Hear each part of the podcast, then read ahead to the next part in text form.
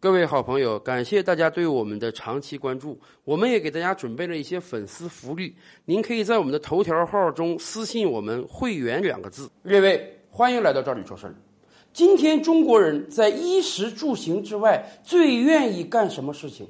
什么事情花钱更多呢？我跟大家讲，可能就是旅游了。仅就今年上半年啊，刚刚出来的统计数字，今年上半年中国全国。有二十八亿人次进行了旅游，其中有超过一点四亿人次进行了出境游。也就是说，仅仅今年上半年半年时间，就有超过十分之一的中国人来了一次出境游。这个事儿一点都不奇怪啊！我们的节目关注过多次中国旅游业发展的情况。今天对日本来讲，对泰国来讲，对东南亚很多国家来讲。中国游客都是他的第一大客源，远远不止这些周边国家。不论美洲、欧洲还是非洲大洋洲，这些国家都在挖空心思琢磨怎么让中国人去旅游。日本二零二零年要开奥运会了，所以日本政府说中国人好赌啊，我得建赌场吸引中国人。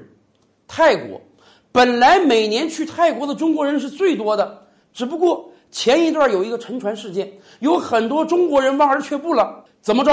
泰国政府甚至在考虑有没有可能减免中国游客入境的签证费，以吸引中国人再去泰国。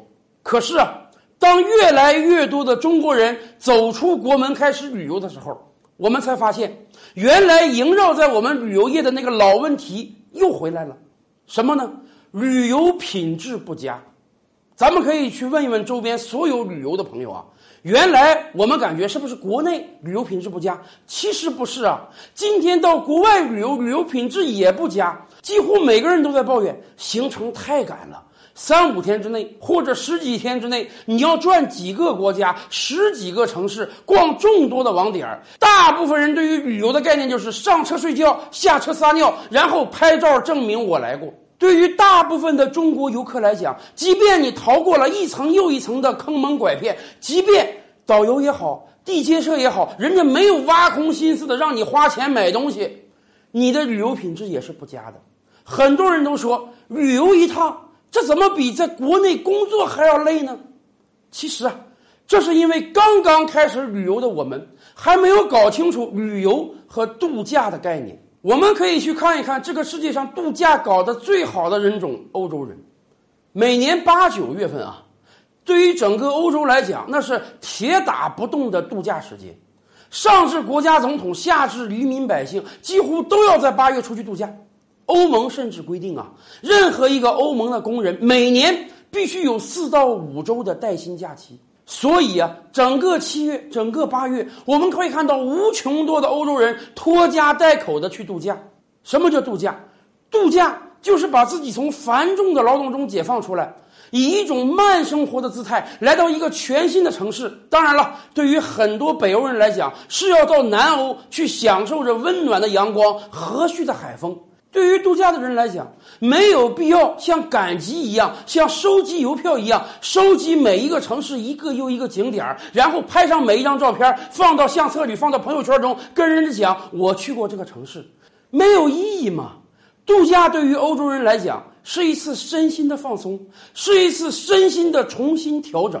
很多经济学家呀，都在比较美欧两个大的经济体，得出一个惊人的结论，那就是。表面上看，美国人的工作效率绝对比欧洲高，这个咱们承认，美国人更勤奋一些。可是从生活品质上来讲，大家不得不承认的是，欧洲人的生活品质确实高于美国人，甚至欧洲人的医疗体系花费都比美国要低。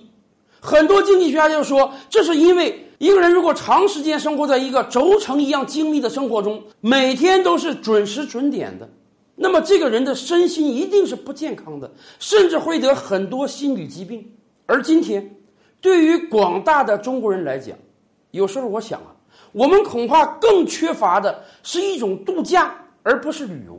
我们恐怕更缺乏的是每年挑出一定的时间来，把自己的身心重新规划一下，让自己的身体吸饱养料，让自己的思想得到彻底放松，然后才能重新投入到工作中。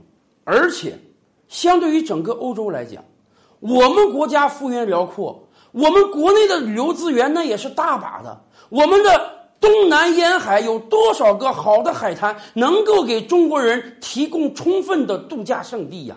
所以呀，我们真正盼望的是，未来每一个旅游度假回来的中国人，能够说：“我这次是彻底得到休息了，我是真的能以一个全新的姿态中投入到我的新生活中了，而不是说这个假度的太累了，我得赶快再休两天，要不然根本反不过来。”四十年沧海变桑田，看新疆李奶奶把戈壁滩变成良田。